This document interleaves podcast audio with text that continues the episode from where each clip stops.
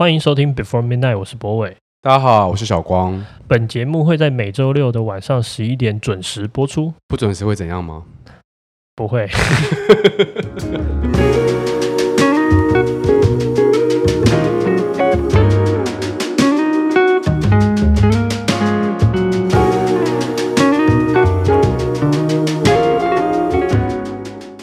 你知道我们现在收听的当下，再过一个小时后是什么日子吗？哦，我知道母亲节，母亲节花店超忙的，啊，我们超有感的，啊。嗯，我对我想要先在这里跟母亲说的是母亲节快乐。母亲节哇！可是我们居然没有想到今天要做一些母亲节的讨论。嗯，也不全然啊，就是我们今天就你知道，我今天一直我一直到今天才意识到说，哎，欸，对啊，我们播出的隔一天就是隔一个小时，就是马上就要母亲节，对啊，我们都没有去做一个跟母亲节比较应景的题目。嗯，对啊。也不也不全然了，因为我们今天要聊的是艺术品，你不觉得对妈妈来说，每个小孩都是他们的艺术品吗？啊，这个不行不行不行，人是独立的个体，不是不是生命的延续的产物而已。呃，可是你在创作的时候，不觉得就像生小孩一样？我觉得你这样讲非常武断。第一个，你没生过小孩，你怎么知道呢？凭什么去评断这种事情？没错，没错。但创作的时候，真的很像就是在，就是你是形容上，那个可是你 you will never know，对，你不知道，对你不知道，说生小孩比你他妈想的困难一百倍。有道理。然后想哇，创作艺术算什么？你生过吗？啊，今天是你是看了一部影片吧？今天这个题目哦，对，其实是因为其实上礼拜就是 YouTube 有时候会跳出来一些推荐，然后突然间跳出了那个，呃，大家不知道有没有印象，就是有一个女作家叫房思琪，那她在当初啊，呃，她还在世的时候有过一篇访谈，然后一个一篇访问采访稿采访了，然后那个采访里面，其实我后来整支整段重新再看了一次，感触很深，然后。呃，会这样说是因为其实它里面除了描述了那个故事对于他的跟他创作以及我们后来知道的事情的那个呼应性之外，他其实有提了一个对我来讲很重的提问。那我我形述一下，就是呃，他在里面居然就是有男主角在呼应他现实的现实的生活状态，然后他里面有提到很多，就是因为房思琪本身他是一个非常热爱文学艺术的人，然后他是深深的。着迷于这个艺术形式，所以他在提到里面这个男主角对他啊、呃、施展了很多，我觉得是魔，可能就是一种文艺术的魔法，对，就是可能形塑了一个很强烈的价值观，让他无可攻破。包含了我里面印象很深刻，他就说到说，就是那个里面的男主角就是对着里面的女主角说，在爱情里他是怀才不遇。哇，这是。渣男语录吧？对他说是都是你的错，是你太美了。哇，这超级渣男。对，我们的客观人都会知道这件事情。但我觉得比较好玩的是，在他慢慢这个行说的过程里面，他其实就提问了一句话：说到底就是他，你说你没办法去反对这些话语是多么的具有艺术性，多么的是多么的美。但这时候他就忍不住想提问：到底？艺术是不是都是一种巧言令色？哦，什么意思？就是他觉得，呃，这个男主角给他的那种情境，呃，事实上跟真实这个男主角做出来的行为是不相符的。我觉得他也要创造一个梦幻，他已经不只是在讲不相符，他在讲的事情是他觉得那个男主角是把这个不相符合理化，用艺术的方式。合理化了。哦，就是它成为一种唯美下的牺牲品，对，他必然必须成为一种唯美的牺牲，对，他为了为了这个艺术性而成为小三的角色，成为一个啊，所以看了之后蛮心疼的，因为其实我很热爱艺术，我我也非常非常的着迷于艺术，嗯，那我相信你博伟也是嘛，嗯嗯，那这个这样的提问的时候，其实让我想到就是。啊、呃，我平常在观看艺术的时候，会不会有这样的想法？你会这样觉得吗？所以你的意思说他，可是我觉得艺术本身它就是你说巧言令色，巧言令色的意思就是有一种过度包装、过度对过度美化的一个空间。嗯、可是其实某定程度上，我觉得艺术本来就是一种呃情感的聚合嘛。是，那它会存在一种呃跟现实的一种抽离的。空间，嗯，然后正是因为那个空间，它达成了一种对现实的一种逃脱，嗯，或是一种回避的可能性，然后它因此创造一个更、更、更值得喜爱的状态。那也就是说，像对我来说啦，其实我是啊、呃、接受部分的艺术是巧言令色的存在的这种可能性，我甚至也会欣赏。它可能不会对我来讲是最触动我的心的，因为我觉得最好的艺术品还是在一种对真的描述的非常的好的状态，也就是它越多的包装可能会越减低它的艺术魅力。可是你不觉得有时候，可是追求真的过程之中，有时候你必须嫁接出一种真空，就是一种不现实，嗯，然后你才有办法去找到那个你理想上的真呢、啊。嗯嗯嗯嗯嗯，我不知道你懂我意思吗？嗯、就是我觉我觉得假装的部分在艺术里面还是有它一定程度的重要性。对啊，嗯、我我我认同，所以我才会说，我在我在我喜欢的艺术的这个路上，其实我是接受巧言令色的存在，但是它不会成为追求的全部，它只是会是变成在探索的过程中、自我成长的过程中，慢慢理解到了有些部分的只是过度包装。嗯嗯，但你必须先理解到它是过度包装。嗯，你才会往下探究嘛，或者是你理解到过度包装之后，去享受那个过度包装带来的那种乐趣，对，或者是奇幻的那种状态。我们都是乐观的人啦，对啊，对啊。你小时候有没有什么比较有印象的艺术启蒙的事情？我小时候家里对面住了一个艺评，然后哇，这么厉害！然后我走，这哪 邻居墙？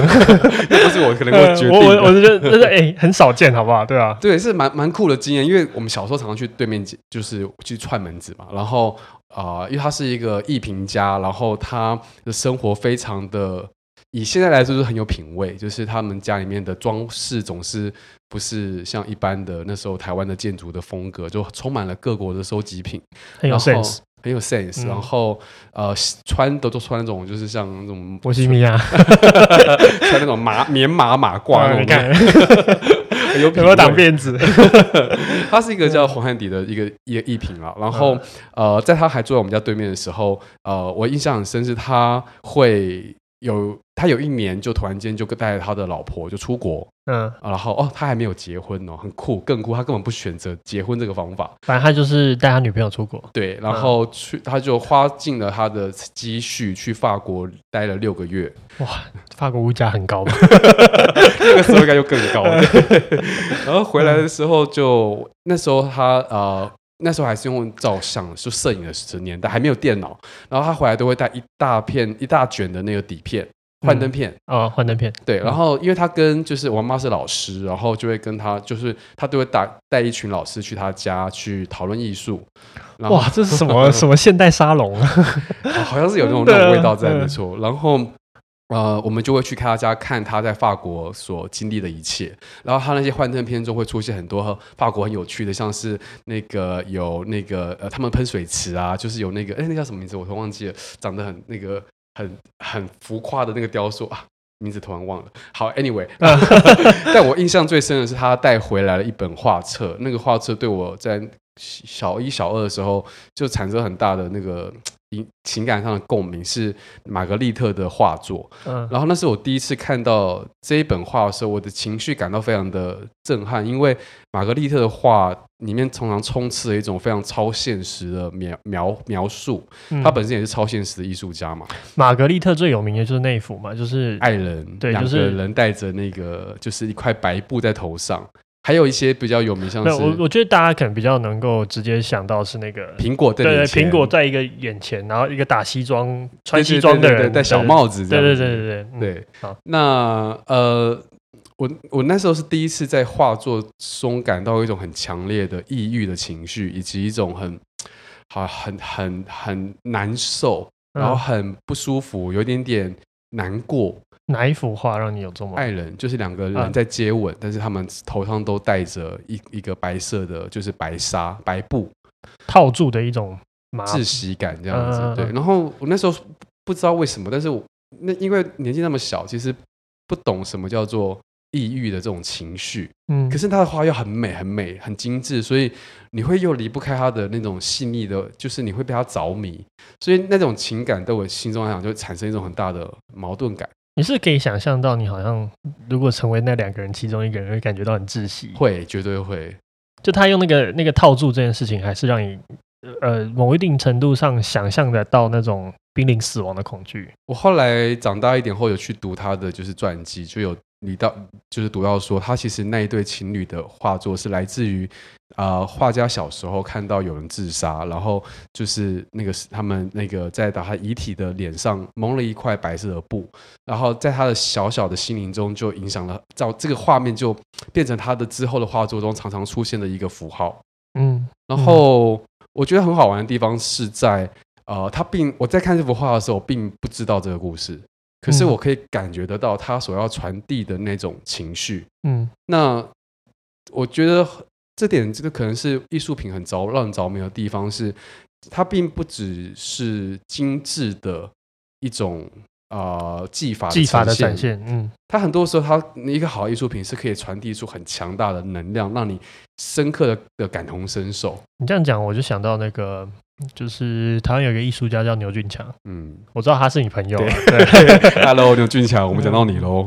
反正 anyway，就是我真的蛮喜欢他的东西，就是，是呃，我我第一次呃认识他是因为有一他有一个装置艺术是那个浴杆，你知道你记得吗？它就是一个一个平衡的，那个、对对对，它是一个平衡的，然后一边是放蜡烛，一边是放一个镜子，对，然后随着这个蜡烛的燃烧，因为它是一个接近平衡的状态，所以它会晃，对，然后。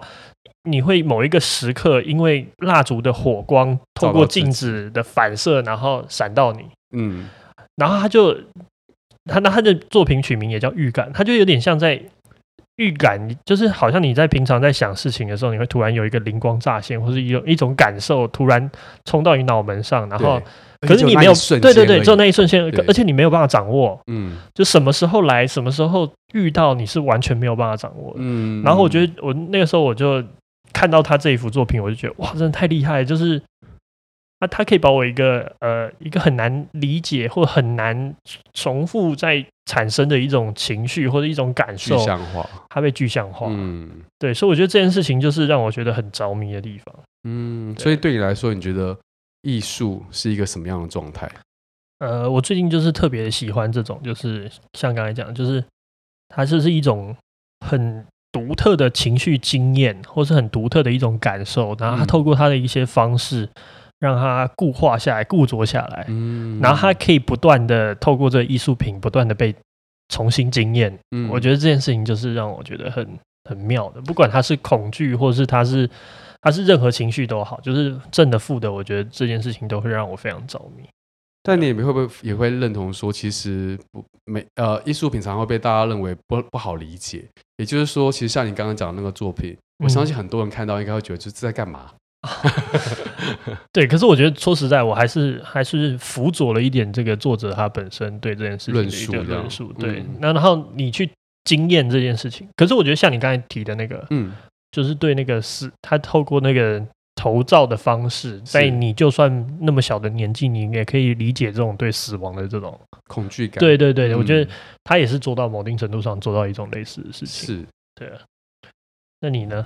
你有没有什么对艺术这种状态的理解？呃，我觉得艺术这两个字对我来讲其实算蛮重的，因为我呃我小时候还蛮喜欢画画嘛，所以我一直都会就是什么练水彩啊，什么素描啊，所以在小时候我只有美术的观念，也就是。我就是在绘画，就技法上的表现。表现，嗯，那我真的第一次感受到“艺术”这个词的重量的时候，是我那时候小六吧。那台湾第一个第一档那个北美馆的双年展叫“欲望双年展”。那那是一档，就是我觉得是台湾第一次有当代艺术在一个美术馆这种，就是很你小六就去看，你真的艺术启蒙不是？大家不都会去美术馆晃吗？哦，你说去带去被老师带去写生？对啊，对啊，对啊。然后我是被家里带去啊。然后你可能 support，你就会觉得你去那边是要看一些古典名画啊，什么李梅树啊。我是想说我小六在干嘛？然后我想说你小六在干 那件事，难怪你当设计师。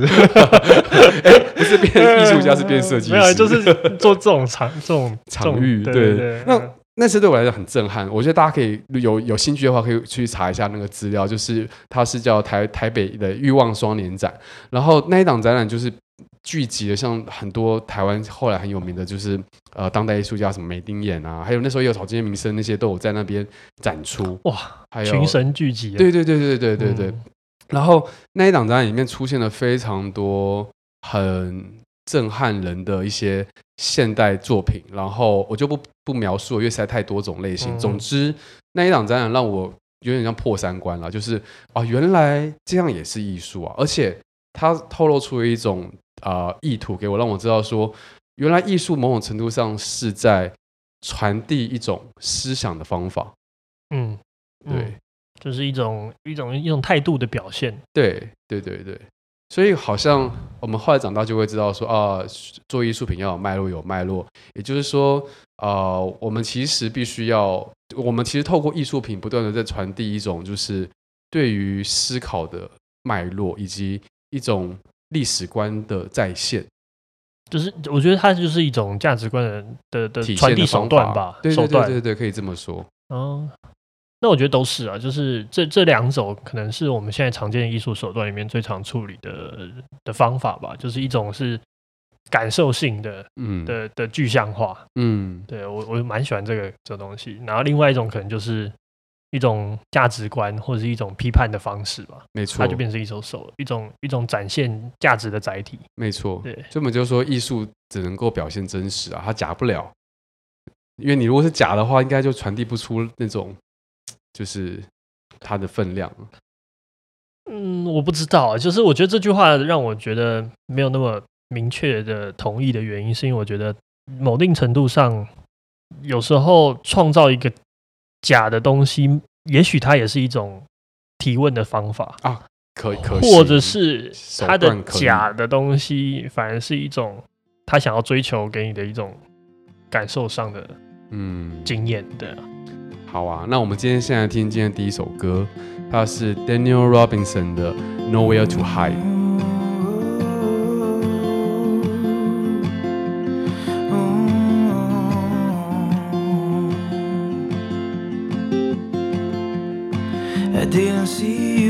I didn't hear you knocking at my door. Somehow you found a way to tether. You dropped your anchor down to my soul. Oh. oh.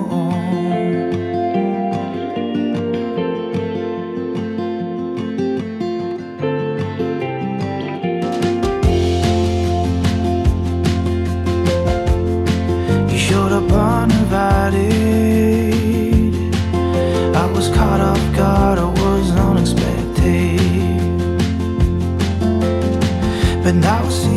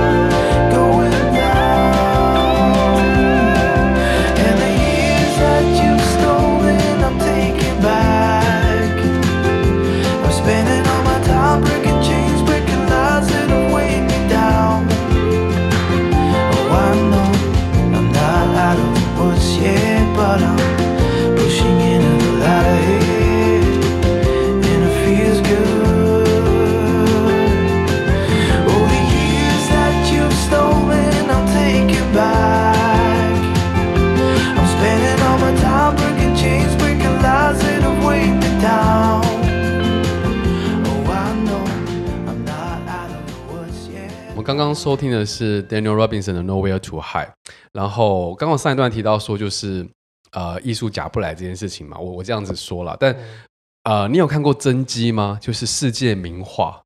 哦，我我我有我有有那个我去我那个时候交换学生的时候，真的就是跑了很多国家玩嘛，然后当然其中一站就是巴黎，然后巴黎我还特地空了一整天，想说要去这个好好。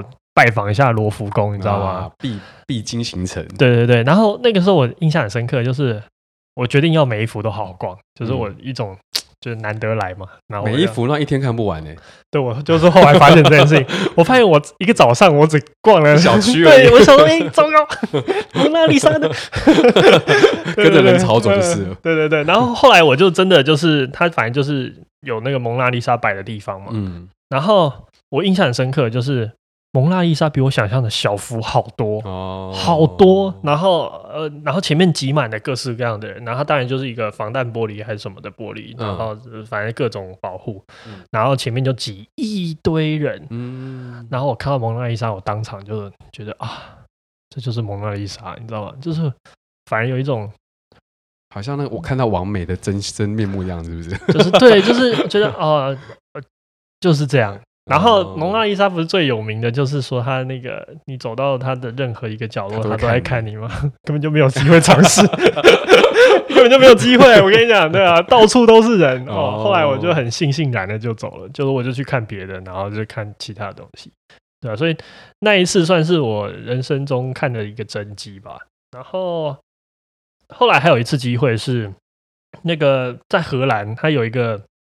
美术馆是开开在他们的国家森林，周游列国哎，对，我就是我就是我就是周游列国，爽。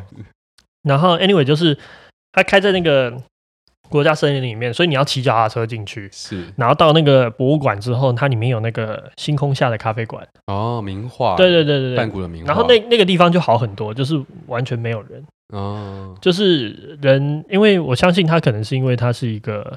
比较难到的地方，oh. 然后可能也没有那么多游客会愿意花这么多时间做这件事情。嗯嗯嗯，反正就是到那边的时候，等于跟我一起看画的人，可能就是一只手数得完，那可能两三三四个人。嗯，对。然后我就有机会好好的去看那一幅画，然后我觉得那时候的感觉就比较进到画里面去。对，就是比较好像真的有在看一个很厉害的作品那种感觉。对啊，可能也，但也有可能是因为梵谷的表现形式是比较强烈。那那我好奇问你，你看画的时候，通常会啊从哪一个方式开始看？我我其实是一个，我我没有办法那么快进到进到感性的。我觉得我需要很多理性上的辅佐，比如说我会去了解那个时候他画的画这幅画的状况哦，或是去了解，就是我会需要一点脉络，然后帮助我进入那个情绪。然后对我来说，最后有没有真的体验到这件事情，其实蛮看缘分的。哦，对，你懂我意思吗？就是好像有些话你说很好，但是你就是就是就是没有 feel，或者是你就是没有办法真正的体会到，当然有点可惜，但是好像也无能为力。我会这样问，是因为啊，很多学画的人，他们去看画都会在找第一笔从哪里开始的，以及他的笔触怎么找得到啊？就会大家都会喜欢去说，就是研究啊，不是不是，真的找得到啊。你你看得到那个颜料的分布的次的层次，所以你大概知道第一个颜色怎么下的。哇，比较专业的，这真的相当技法，对对。我也没有到很懂这个，好吧？但我 我可以理解说，看梵谷的画很迷人，是因为看他的笔触，就觉得哎，仿佛看到他在画画的那个画面再现了。哦，对对对，他确实是一个非常。嗯，那个用用料非常扎实，对，对，对，油料就我们说别免钱了再用。你说这是看画的经验，就让我想到呃，我第一次看到名画，其实在台湾。我觉得你在国外看反而是很幸运的事，因为我的经验很差啊，真的 也是一样。就我小国小的时候那阵子，哇，你国小过得好丰富啊，国小好多时候跑出去玩。没有那个时候台湾很流行那个啊，就是。呃，把罗浮宫啊、菊园的美术馆的画不是来台湾，然后都会是年度的大展大展，我相信啊，就是那个那个，就是把很多国外的东西拿来给台湾人看嘛。对，然后那个排队会排的乱七八糟，你光是要排进去就要排个两三个小时，然后大家就闹哄哄的进去，很臭，闹哄哄的进去哦，然后出来的。对，然后你就每一幅画前面的时候，那个人潮绝对比你那个蒙娜丽莎还夸张。哦，我相信，我相信。对啊，然后所以是看哪一幅？那个时候，那时候我印象呃，看过很多。档，但我印象比较深的是看到莫内，他有一档是名字我忘记了，是橘园的系列。然后那次的主打就是莫内的睡莲嘛。哦，对。然后我印象的，就是。你知道睡莲是一个很优雅的一幅画，然后充满是配着闹哄哄的人群 是不是就没 feel？对，你当下就只是想说，我什么话想去尿尿，想去尿尿，然后没有也不不强求你，那时候才叫小学嘛。对啊，对啊，对对，就不会去这样观察。不过当然，其实当下还是很感动的，因为你会觉得哇，看到的是很远来的真迹。虽然长大后很多人说那些搞不好是复制品啊，真的假的？是有有人说那这样不就欺骗吗？就诈欺吗？据说就是。有这种移展都是很多都是复制品哦，就是大家不讲这样子，对对对 对，而且啊，我们感情上被被被骗了。不过你刚才刚才那个刚才那个星空下咖啡馆，我还想提一件事情，就是后来我还真的有机会去了那个咖啡馆现场，对现场，我觉得这件事情就很有趣，就是呃，去到那边给你的感受其实是是完全是很。很淡然的，就是很很很普通的，就是你知道吗？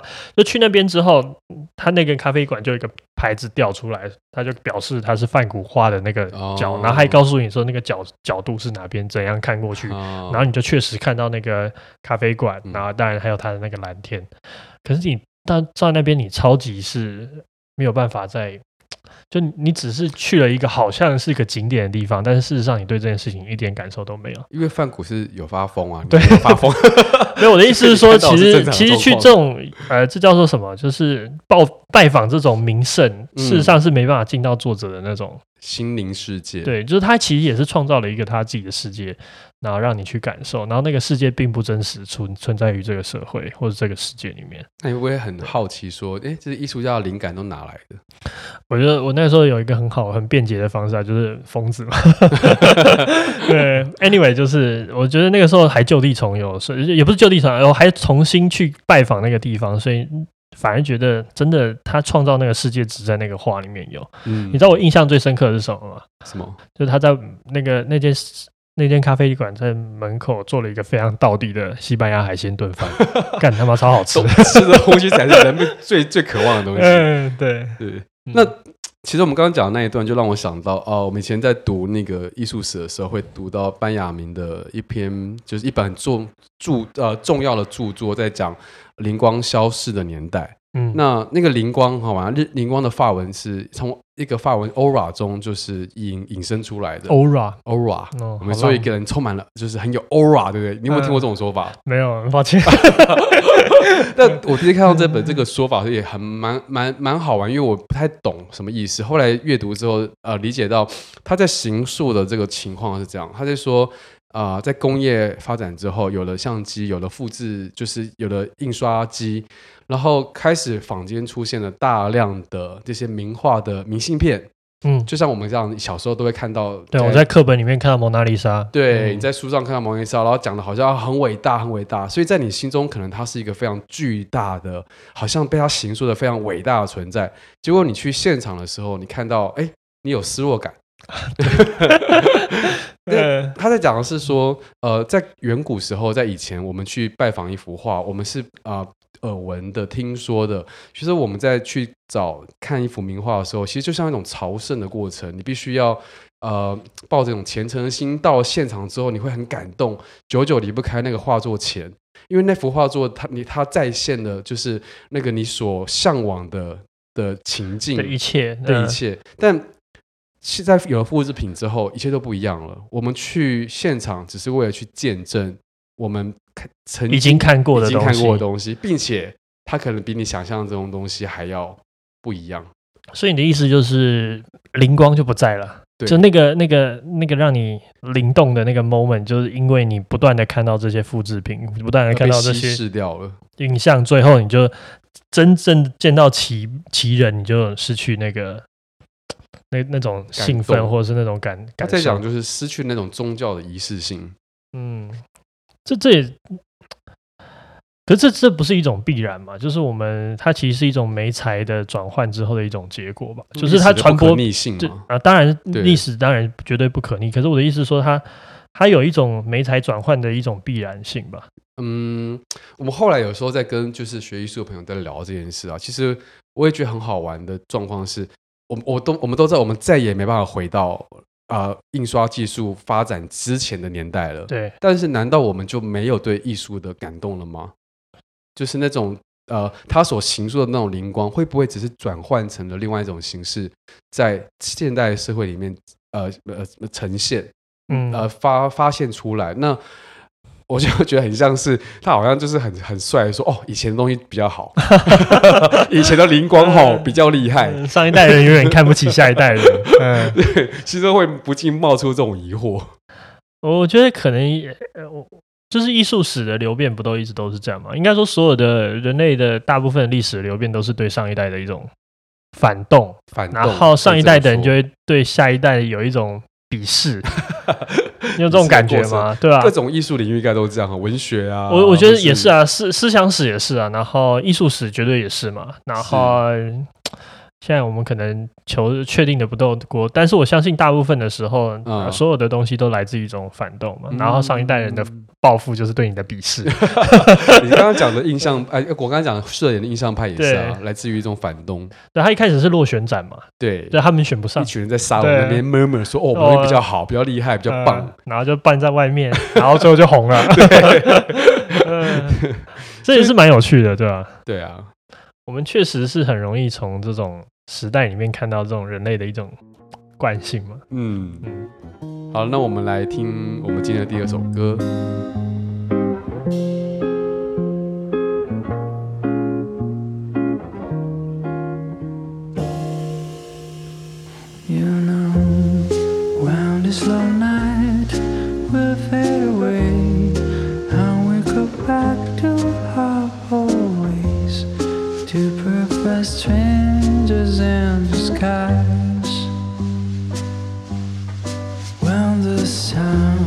is going to stretch its arms on the road, turn as again can with his shrill call into perfect strangers in disguise. But unto them, forget that crazy world, yeah. say a word. We'll do our best to keep the sunlight from melting down the night. Plugging this room is finally right for having a last bite. This time we'll start again. He's crazy, right? an idea place for us to hide. to profess strangers in disguise. Back to the sharp grin of everyday life, wearing our almost cold as hearts. to profess strangers in disguise. But I'm forget our crazy world yeah, until then. No need to say a word. We'll do our best to keep the sunlight from melting down the night. Black in this fruit that's finally ripe for taking that last 我们刚刚收听的是 Anthony Lazzaro 的《Strangers in Disguise》。那我刚我们刚刚聊到了一些观看艺术的方法，然后我们应该都是有很多观看经验啦，或者说呃 谁不是呢？对不对？对谁不是呢？对，观看对我们的生活中是这么的重要。嗯，那你如果反过来说，就是你有没有一些创作的经验？其实我一觉，我觉得我一直没有意识到我在创作，一直到一直到做一年生之前，嗯、就是我之前在呃写的一些东西啊、呃，都是比较像是一种呃抒发。呃，反反反应吧，或是一种归纳。那个花店的每的每日的小雨，不是都会写下一些文字吗？然后你说每周小卡，每周小卡是，对对对，我觉得他是那个状态，其实真的也是蛮不好处理的，就是我会进入一个。我跟小易都是啊，尤其、嗯、尤其小易好像，我觉得他也有他自己的那个仪式感。嗯嗯，对，像对对，你说的是创作需要一个仪式感，对不对？对对对，我像我的仪式就是我会需要先耍一下废，就是有点清空那种感觉，然后接下来就是可能会找一个舒服的地方，然后开始就是尽量一个人。舒服的地方是床上，或者是躺躺在沙发上。对啊，对啊。然后你就一直去想这件事情给你的感受，嗯，对，然后呃会蛮逼人的，说实在，就是因为你不能满足于你第一个反应，对，你永远无法满足于你第一个给你的回馈，然后你一定要找第二个，然后甚至第二个你也觉得接受不了，嗯，对，然后接下来你就会找第三个、第四个往下找，然后你才能找到一些真的比较有，啊，呃，比较有让你觉得。这才是你真正想要想要传达或者想要表达的东西哦，然后你才有办法去把它讲出来。所以你在创作，你是你比较像文字创作者嘛？因为我是图像创作者。对，文字创作者的这个过程里面，呃，你一直都是保持在一种很清醒的状态吗？我我觉得，我觉得有时候是，有时候不是，就是它是一种那个半梦半醒之间，你知道吗？嗯，嗯就像呃那个时候做。做那个一年生的那时候，我不是负责要写嗯这个募资影片的那个广告脚本嘛，对对对，文案嘛。然后我那时候就是把自己弄到一个很晚很晚的夜，嗯，然后很累，这样。累其实不是呃累是身体上的累，嗯，但是精神上的累是一种。后发的，就是它是一种累积的结果，就是身体都不累，但是脑子很累那种感觉。因为晚上三点，我身体累了，嗯，然后那个时候精神也累，精神累的点是在于，它并并不是说我最近怎么样，而是有点像是浓缩我这一可能毕业之后的一种感觉，嗯嗯嗯，对，然后所以它累积出来的东西才会变成是，就是那句话，就是那个。把每一天过好，才能过好这一辈子，过好这一生。对，可是那个那个时候的感受，就是一个很很脆弱的状态，很脆弱。对，就是情绪上面的一种脆弱。哦，就是很赤裸的状态吗？我觉得很易碎。就是你在，就是我好像在做一个很很。很细致的冰雕，或者是一个很一碰就碎的一个什么东西。因为你讲的很像是一种心理状态，因为没有人真的让你感旁边没有人嘛。对对对，它它就有点像那个凝结的那种感觉，嗯、你就慢慢凝结出一些结晶，嗯、然后那些结晶也是一碰就碎。嗯，所以你整个过程之中，你其实很小心翼翼的维系一种感受性上感受上的一种细腻度。是，因为你知道，你一不小心，可能如果太清醒的话，或者是太。嗯太理智的话，这个东西可能就消失了。一一一太用力，它会不见。对对对对对对对对，嗯、就是一种慢慢长出来，然后结晶结晶结晶结晶，然后最后你就会得到一个你可以接受的一个结晶的结果。哦、然后都非常的，所以我说很脆弱，很纯粹的这种答案这样子。对，那才你有才有办法挖到一些你真的感受上会比较完整的东西。那你想到的是那个当下会不会觉得就是就是这个了？会，真的就是中了你就知道中了，嗯，就是有了那个你就哇，你就真的这句话可能真的是有办法总结你想要讲的东西，嗯嗯嗯嗯嗯，对啊。然后当然，我觉得丢出去的时候会有一种会有一种释然吧，嗯。我觉得它它有点像你生产出来之后，它就把你一些东西带走。嗯嗯嗯嗯嗯嗯，就他好像排出一个什么东西。昨天很多脏脏的感觉。没有没有，我的意思是说，他从你的身体或从你的情绪或从你的生命经验排出一个东西，好像听起来像这种淬炼出来的感觉。对，淬炼。可是那个东西就离开你了，就是你你还是会有这种感觉，可是你不会。我的意思是说，你还是会有这种感觉，可是你不会你永远回不到那个当下，就是他还没有离开你之前那种那么浓郁的状态。我懂。然后一旦你排出，就是把这东西淬炼出来之后，嗯、它好像某定程度上就飘飘就独立成型了。嗯，然后对我觉得，也也许像生小孩就是这样来的吧？对啊，刚才就说像生小孩的感觉，对，就是你还是脆弱的状况下。对对对，嗯，那你呢？我我刚我因为我听你第一次这样描述完。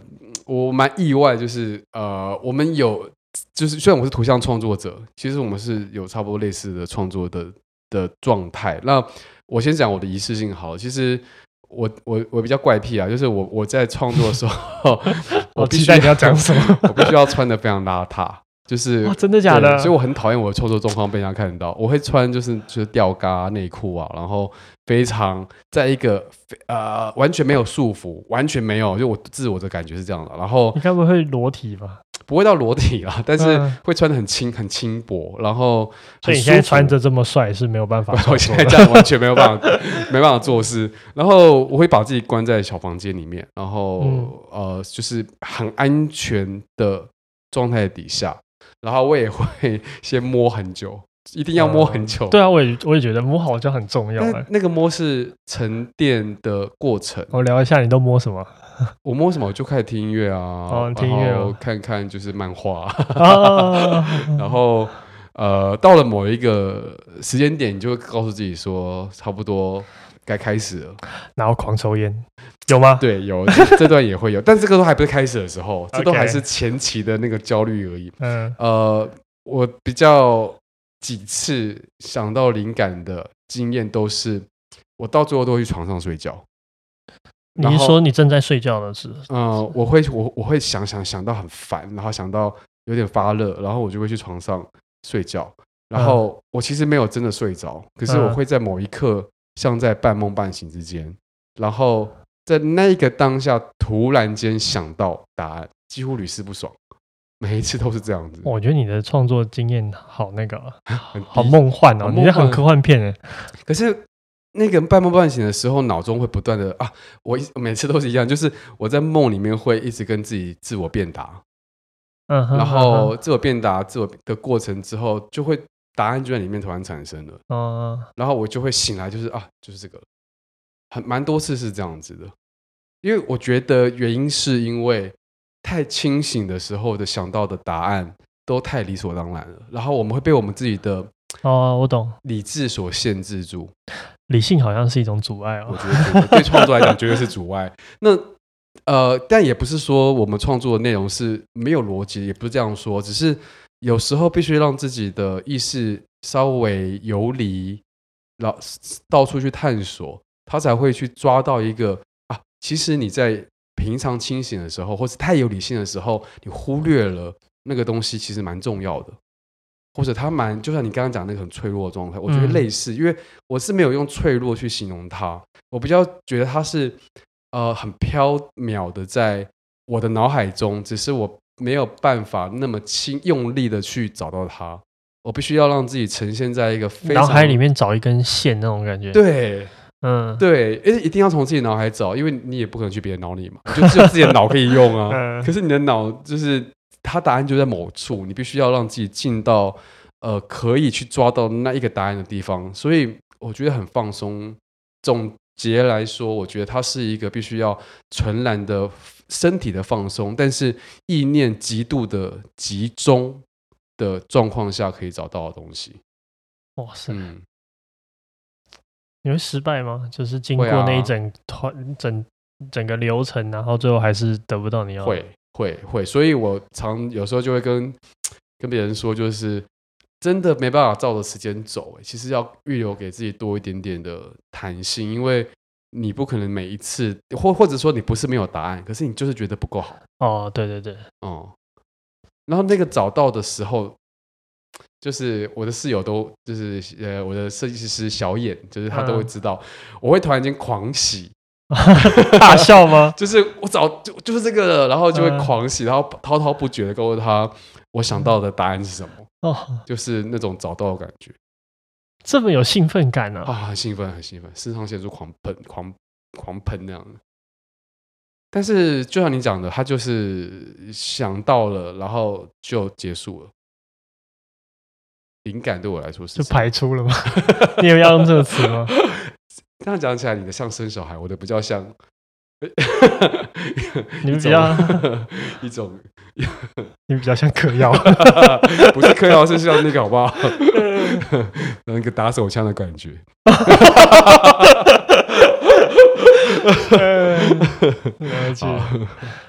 那真的蛮不一样，因为我好像没有那么有那种兴奋感啊。你不会有那个，就是就是他了的那种。我知道就是他，可是。那不是开心，就是不会有那种，欸、就因为对我来说，它不是一种追追寻的，呃，哦、就是呃，虽然意义上执行的这件事情的本身好像在追寻，就是我在找到一个我能够切的角，或者是我想要写的东西，嗯，可是得到的过程之中，我不会觉得耶太好了，我找到了，我没有那种耶太好了，哦、我找到了这种感觉，嗯。那我就有点觉得，干我的那个兴奋感这样到哪里去？还我东西？对啊，我觉得这蛮有趣的。那我想知道你你在创作的过程之中，嗯，是，就是你把自己逼进那个那个状，对，那个临界点，会不舒服吗？呃，会发热，真的是会发，身体会发烫。你的物理上的发热，这这真的哦，你不要就是中标那边讲，就就是会呃呃，我呃怎么讲？那个那个状态是非常自我的，就是我不能被打扰，然后我会很讨厌别人在那个时候。我知道，可是那个过程中你会不舒服吗？嗯，我觉得是。你说刚刚会烦躁吗？不舒服，对，烦躁来源是什么？压迫。压迫感啊，就你自己给自己的压迫，对对对对，然后你自己烦躁你自己，对对，然后会有一种很很很压抑，然后好像就是逼自己必须得进入那个状态的那种压抑感，然后有一点痛苦啊。老实说，他就很像是我干嘛会把自己逼到这种这种状态里面啊的那种，嗯，有意思。因为你不是创作的时候的生活中，好像不太会需要把自己逼到那种状态，而且有时候还蛮担心自己。疯掉，不不不是疯掉，就是找不到啊！就我我觉得会有一种感觉，就是我会不会才华就到此？Exactly，就是你会想说，呃，会不会有一天你就是怎么样，你怎么样下钱都没有东西了？你会有这种担心吗？我我会有，我会呃，他是应该这样讲，这种焦虑是在这里面的其中一次，但所幸的是，我觉得。好，我用个比较客观的方式来说，我们没办法去评断说我们做出来东西都是好的。可是那种自我找到的那个状态是，呃，它我觉得它比较像一个流程。其实你不管怎样都有办法找到你在那一个时期、那个当下想找的那个答案。所以那个焦虑感很像是一种帮助你。那我就想问，就是会不会你找到那个答案的当下，你觉得很棒？嗯、然后过了几年之后，你觉得蠢到爆炸，觉得幼稚啊？当然会。所以我，我我觉得那个当下的答案是你，只是你当下觉得最棒的答案。嗯，当然也不能否定说以前想的不好啊，就是不同时期的东西会。哦、我懂，就是一个时空背景不同，啊、然后你好像也能接受那个时候的答案。对，但是只是你挪到现在的话，你不会这样子想，对，或者是你。会有新的东西出来，不满足于就是已经就像你讲的，他出去就出去了。嗯，然后我想想到那个，我很久以前看了一次这个许志远的那个访谈，嗯，然后他里面就在讲说，就是详细的正确的词句我忘了，不过大概意思就是说，作为一个创作者，你除了能够表达你自己，你还能表达什么呢？哎、欸，这句话好好，所以我那时候听到这句话就觉得很 很震撼，就是就是呃，可能有些人觉得有点废话，但是我就觉得、嗯、对啊，就是我还能说什么呢？那种感觉，就是我真的只能说我能知道的，我属于我的东西，然后超过这一切东西都都无法表达，就是我没有办法说我以外的东西，所以艺术只能说真的、啊。对不对？我我是我是这样理解了，就是你说假，你说别，你说那种你无法表达的东西就，就就假掉了，或或是做事了这样。呃，对啦，对啦，这这也是。可是我的意思是说，就是那个那个状态，就让我有一种有一种宿命感。宿命感就是我终究只能表达我自己，哦、我什么都说不了。然后对于所有一切的东西，我无法制作。嗯，我只能我我张开嘴巴，我吐出来的东西只有我自己而已。然后也只只能有我自己。嗯，你有这种感觉吗？嗯，就你在挖的东西，你终究只能从你脑海里面挖出来。你很难去真正就去借鉴，或者是去。去从他者那边找到的东西，如果你没有办法，你没有经历过，你就没有经历过，你就没有办法真正抓到那个核心。是啊，你你这样讲是没错的。应该说，呃，其实创作的过程中，你只能够从你的有限经验里面去提炼出，就是最佳的状态。光是这件事情，其实就做到就很了不起了，就很不错。他不，他你你不是应该这样讲。就是你怎么可能用别人的方式去创作呢？你就只能用你的方式去创作啊。嗯。所以沿着这个，我就会觉得说，就是你看，我们只能表现我们自己嘛。对。然后，所以换句话说，我们也只能表现这个时代。是。所以我们也只能透过我，所以换句话说，我们可以透过艺术的创作本身来了解这个时代。其实就像之前我们这群人总结起来那种感觉。回到我们刚刚前面讲的那个灵光乍现，我不是开玩笑说，哎、欸，他在讽刺说你们这些 看不到我们以前灵光了啦。嗯，我们那时候就会我的想法就是说，可是我们对于艺术的创作的那种欲望是不会减少的。我们对于表达自我这种事情的，呃的的的欲望跟动能。其实它是不会不会没有的，只是它的手段反映这个时代的一些价值。没错，嗯，我们只是需要找到这个时代属于这个时代的灵光到底是什么，去定义它，去找到它，去表现它。那你觉得这个时代的的的时代价值是什么？我我我这个题目太这个问问法太大，但我觉得我们这个时代是比较相对破碎，原因很大是来自于网络的发展，嗯、以及我们现在面临的是一个全新的。呃，沟通界面的时代，嗯，那我觉得所有的艺术它都会环绕着媒体的变化而生，嗯，因为它本身也是一种媒介，对，所以改变的媒介自然会改变我们的创作的手法跟我们表现的方式，以及那那一个时代人们的心灵、心灵、心理状态。我对这个时代最大的感觉就是个人主义。啊，就是我觉得我们来到一个前所未有重视个人的一个环境。嗯，比如说我们我们会说作者已死嘛。是，我觉得作有有比作者已死更个人主义的说法。你要先介绍一下作者已死的一个 就是观念。简单讲就是，呃，作者在呃把作品产出之后，他的解释权就全部让渡给观观观影者或观看者。嗯嗯嗯，对。然后作者本身的意见好像在这边，在他完成这个作品之后就消就不重要了。是，换句话说，你可以非常个人去讹取你想要讹取的一个。概念或是你的启发，然后这些东西都是被尊重的。你像讲到这个，其实当代的艺术也在讲，艺术已经终结啊，就是 艺术经过了就是杜象的马桶，经历了就是所有的艺术品就死了。我们当大什么东西都死光光了。可是这呃，我我觉得啦，我乐观乐观分子嘛，我觉得呃，他只是在代表我们要去找到新的时代，到底属于这样同样的精神的。表现物是什么？我我不觉得这件事情是糟糕的，对啊，只是我觉得这件事情某定程度上反映这个时代最大的特色，就是我们就像你刚才说的嘛，嗯、一切都碎琐细小化，每一个人都变到个人。嗯、对，FB 会给你最特定的脸书的那个粉丝团，那个会推送最适合你的商品到你的面前，超越你的想法。对，所以前面一点，整个时代是有好像。以每一个人为中心去做一个属于他自己的那个世界，连作者在你面前都没有资格讲话，真的是不是非常有趣的？对，就是有趣。我没有办法给到绝对的负面，当然我知道可能有些人不喜欢这样子的处理方式。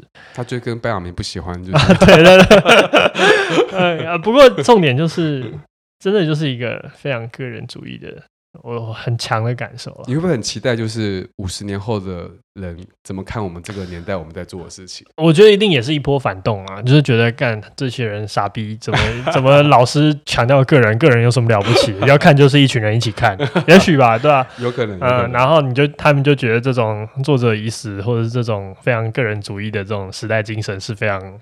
是保守的哦，哦，对不对？无聊，很很守旧，很没有创，没有动动力的，对啊。我觉得艺术一直都让我很呃很着迷的原因，就是因为它不断的有反动的精神，而且不会停住的，始终不会真的停住。就是下一代的人会提提供更好的思想的具现化的手法在艺术品里面。我我觉得不止艺术吧，就是人类的。呈现自由的状态就是一种反动。你还记得上一集？我们用各种方法在证明。对啊，就是我们就是嗯破坏者嘛。嗯啊，最后想问你一个，就是你觉得创作的欲望？你说我创作欲望是什么？对，呃，表现自己，这个是最基础的嘛。因为啊、呃，我我觉得是这样，就是你你不知道有没有这种体经验？你看着镜子，你会看到你的样貌。你看着镜子，你对自己做表情，你会看到自己的情绪。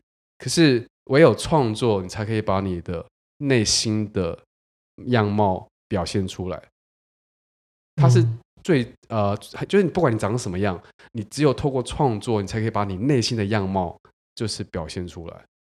你说的就是内心是镜子照不到的东西，对，可以这么说。嗯对，所以创作形式，不管是唱歌，不管是呃，就是写文案啊，或者什么，对，它都是能够证明自己是呃，可能我觉得比较浪漫的说法，就像是你的灵魂长什么样子。那表现出来呢？然后呢？嗯，表现出来之后，你会相信你啊？我知道有个说法，就是我们人生命是有限的。可是作品一出来，它可能是永生的。不是我们想要，我们表现表现出来之后呢？你想要得到什么？就是呃，对啊，你，想要证明自己是存在的啊，存在于这个，因为作品它会，我觉得太快了，就是中间还有、欸、还有一个感受，就是我、嗯、我懂存在这件事情，嗯、可是我觉得还有一种，还有一种很细微的情感，譬如说我表现出来之后，我想要发现你也是。啊，就同感，就是认同感，啊，就是我发现我不是我不是孤单的，嗯，我觉得这也是一种。你在创作的时候，你会有时候你你你会去追寻这种，就是你会希望得到认同感吗？同同对，会啊会啊，就是我有这种感受，然后剖开心告诉你之后，嗯，我希望你告诉我，我也是。那他如果反对呢？呃，那就我就找下一个哦。Oh. 没有啊，我觉得反对这件事情对我来说没有很重要。我重我比较关注到，就也许我这样的存在也确实在他身上也存在。你你这样讲就蛮好，因为我在创作的时候，你说我不追求认同，可能呃不是不可能不追求，但我们在创作的时候，我们会希望是可以渲染，比方说把我的情绪传递给别人，比方说我的作品它带我的个性。然后我们希望把这个东西让别人也感受到。我觉得到底是不是你传递给别人，还是你召唤别人原本就有的东西，你没办法确定。你懂我的意思吗？召唤，嗯，就是你去召唤，譬如说你传达一个巨巨大的孤独感给他，嗯，然后他因为也曾经拥有这样的孤独感，所以透过你的传达，他把它召唤出来了。甚至甚至不不用曾经，就像我小时候看到就是玛格丽特的画，我未曾感受到。恐惧，死亡的恐惧，却在他的画作中被召唤了。也许吧，我我，那你也可以说他影响你，或也许他是他是一种能量传，对，传给你了。嗯，但是事实上有些东西好像好像内建嘛，比如说对死亡的恐惧这件事情，就是一种内建的，可能就知道了。对啊，我我相信，我相信动物对死亡恐惧这件事情应该是，所以很基因的东西，召唤了我原本就有的东西，只是我在那一刻第一次那么。明显的感受到，对，然后接下来就是，如果我们可以得到这种认同之后，我们得到什么？也许就是你说的之间连接啊，就是也许就是你说的，就是我我我觉得我我可以证明我存在这件事情。嗯，我觉得创作者不断的会利用作品去，呃，就我说的就是。作品的生命其实比人的寿命还长，就是他掏心掏肺做出了一用一堆作品做出另外一个自己，然后就留下来。就像李白的诗啊，到现在我们还在读，但李白已经过世多久了？所以我觉得作品很像一种我们对于永生的做复制人啊，搞不好有了复制人之后，我们就再也不需要创作了。我不知道、欸，哦，你这个 这个这个太科幻了。可我觉得感觉很像啊，就是你掏心掏肺，把那些你真正的情感真正全部拨开之后，你做出一个作品，嗯，然后你就你就在这个作品里面得到永生，就那这我觉得倒不一定永生是一件事情啊。嗯我觉得更多的是证明我曾经存在过。哦，那你觉得妈妈生小孩到底是不是是不是一个作品的诞生？嗯，好了，这层意义上好像就是生命的延续。嗯，就是、那我们对啊，差不多了吧？好，我觉得 我刚刚回到一个母亲节，是因为现在这个时刻就是要准备进到母亲节了。对，那祝大家母亲节快乐！母亲节快乐！那我们最后听一首歌。我们听 Loya 的 You，你只能够感受到你自己。晚安。